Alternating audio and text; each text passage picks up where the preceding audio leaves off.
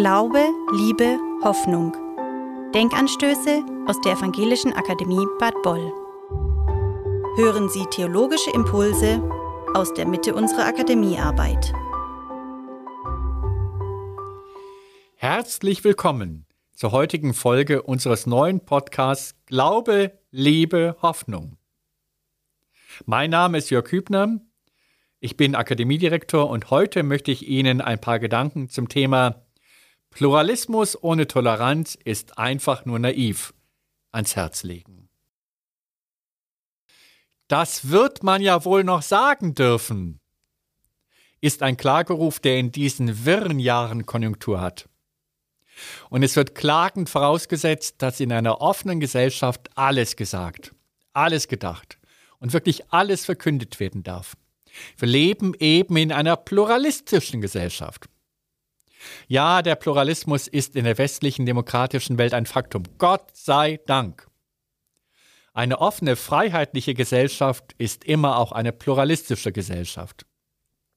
Es gibt keine monopolartige Instanz, kein Parteikader und keinen Bevollmächtigten mehr, die oder der Meinungen zensiert, unterdrückt und zurückhält. Noch einmal, Gott sei Dank. Der Pluralismus ist ein wunderbares Geschenk der Aufklärung, der Moderne und der Demokratie. Interessen und Ideen treten im Wettbewerb miteinander auf, Deutungen werden am Meinungsmarkt wie Angebot und Nachfrage behandelt. Es setzt sich in einer pluralistischen Gesellschaft eben das durch, was am meisten überzeugt, sich im Diskurs durchsetzt und was im höchsten Maße als vernünftig erscheint. Dabei gibt es nicht mehr die eine Vernunft, Hegels Diktum, was vernünftig ist, das ist auch wirklich und was wirklich ist, das ist auch vernünftig, ist das Credo von gestern. Die Rede von den Vernünftigen oder von dem Vernünftigen im Plural, sagt Thomas Kuhn von 1962, ist das Credo unserer Zeit. Dabei haben gerade auch die christlichen Kirchen einen erheblichen Anteil am Entstehen einer solchen offenen Gesellschaft. Nicht indem sie den Pluralismus bewusst gefördert hätten. Das Gegenteil war bzw. ist manchmal noch immer der Fall. Indem mit dem Entstehen des Protestantismus und dem Augsburger Religionsfrieden von 1555 das Nebeneinander verschiedener christlichen Traditionen legitimiert wurde. Nach den gescheiterten Religionsgesprächen und dem Schmalkaldischen Krieg einigten sich damals die Reichsstände auf einen Bikonfessionalismus im Reich. Mit dieser daraus sich in der Folge ergebenden Vielgestaltigkeit der Konfessionen hat sich Pluralismus faktisch durchgesetzt. Und ich kann noch weiter zurückgehen. Schon die Vierzahl der Evangelien lebt einen Pluralismus der Anschauung vor. Es gibt nicht den einen Jesus, sondern nur eine Vielzahl von verschiedenen Sichtweisen auf ihn.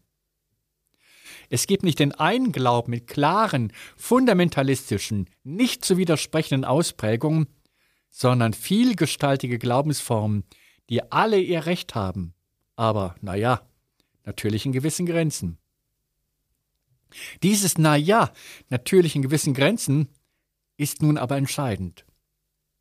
Schon damals gab es nicht nur diese vier Evangelien, sondern sehr viel mehr Berichte vom Wirken Jesu. In einem lebendigen theologischen Aushandlungsprozess wurden damals allerdings nur diese vier Evangelien als besonders glaubwürdig eingestuft. Nur sie wurden also kanonisiert. Genauso ist es mit dem Pluralismus heute. Denn der Pluralismus ist das eine. Der Pluralismus ist kein Leitbild und auch keine normative Zielvorstellung einer guten Lebensweise. Der Pluralismus ist einfach ein Faktum der Gegenwart. Und damit dieser Zustand einer pluralen, vielfältigen, mutig farbigen, bunten und offenen Meinungsbreite nicht zum erbarmungslosen, verwirrenden Gegeneinander führt, muss an die Seite des Pluralismus noch etwas anderes treten. Die Toleranz nämlich. Pluralismus ohne Toleranz ist einfach nur naiv. Toleranz ohne Pluralismus ist scheinheilig. Pluralismus und Toleranz verhalten sich wie die berühmten zwei Seiten einer Medaille. Toleranz als die andere Seite des Pluralismus setzt nämlich die grundsätzliche und prinzipielle Würdigung des Gegenübers voraus. Als Mensch ist keine und keiner zu verdammen. Jede und jeder hat ihr und sein Recht. Sie oder er hat seine oder ihre besondere Meinung oder Weltanschauung, die biografisch, religiös oder kulturell gewachsen ist. Toleranz, das ist die Geduld und die Nachsicht, die wir füreinander in einer pluralistischen Gesellschaft aufbringen müssen. Ansonsten verkommt der Pluralismus zur Anarchie der Meinungen.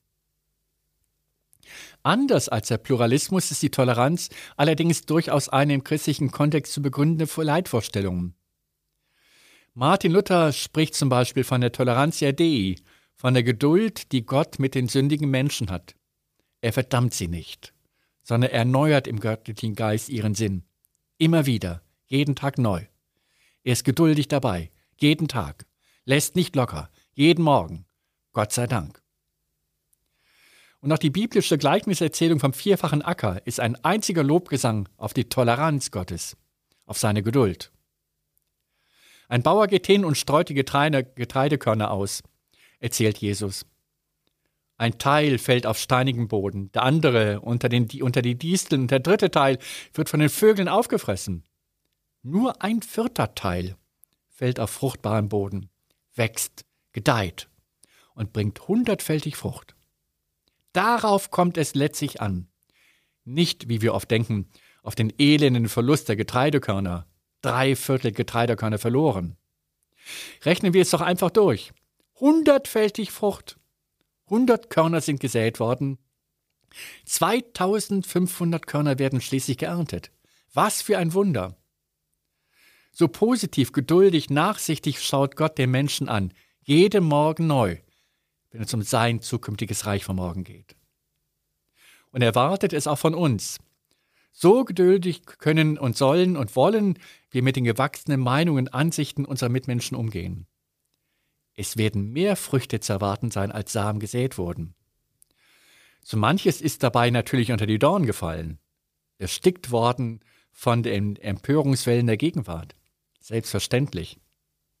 Anderes ist von den Vögeln in freier Wildbahn vertilgt worden. Von denjenigen, die fremde Meinungen, Ansichten einfach nur wegfressen und nicht achten. Aber alles in allem schlummert in jedem Menschen ein großes Potenzial. Und es wird hundertfältig Frucht bringen. Gott hat diese Geduld mit einem jeden von uns. Und das gilt in der Nachfolge Jesu auch für uns. Tolerant auf einen Menschen zu schauen, dazu kann der Glaube an Gottes Toleranz im Umgang mit uns doch nur befreien. Und so kann dann auch eine pluralistische Gesellschaft wachsen, reifen und Frucht bringen. Hundertfältig Frucht nämlich.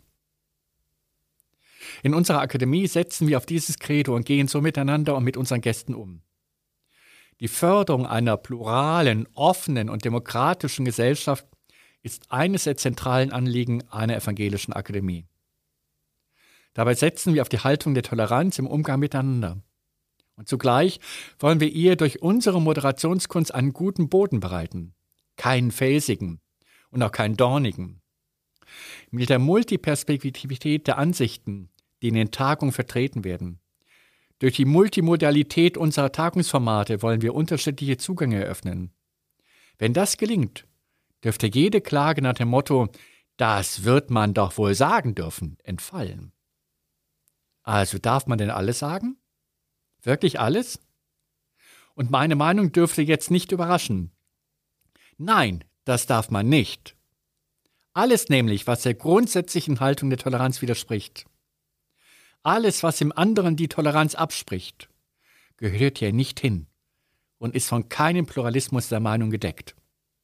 Rassistische Urteile, antisemitische Sprüche oder fremdenfeindliche Äußerungen haben hier nichts zu suchen. Das darf man nicht sagen.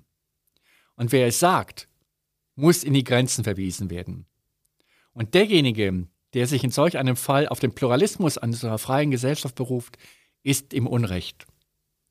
Denn gelebter Pluralismus ohne eingeübte und selbstverständlich gelebte Toleranz ist naiv, blind und gefährlich.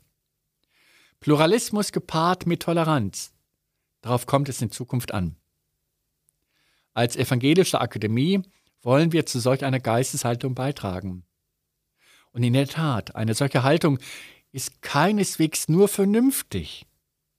Sie ist eine Frucht des göttlichen Geistes. Diese führt unterschiedliche Meinungen zusammen und lässt sie einander aushalten. Wie während des Pfingstereignisses.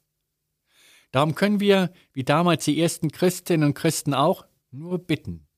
Täglich. Jeden Morgen neu. Und wir sind hoffentlich davon überzeugt, dass unser Bitten nicht ungehört bleiben wird. Komm, Heiliger Geist. Diese Bitte sollte heute Konjunktur haben. Damit wir in der Begegnung begeistern und bewegt diese wirre Zeit farbig und menschlich gestalten können. Hundertfältig, fruchtbar, wunderbar. Vielen Dank fürs Zuhören. Anregungen und Fragen zur heutigen Folge können Sie uns gerne über unsere E-Mail-Adresse pressestelle.ev-akademie-boll.de oder über Instagram oder Facebook zusenden. Wir freuen uns, wenn Sie beim nächsten Mal wieder dabei sind. Abonnieren Sie gerne unseren Podcast. Herzliche Grüße aus der Evangelischen Akademie Bad Boll.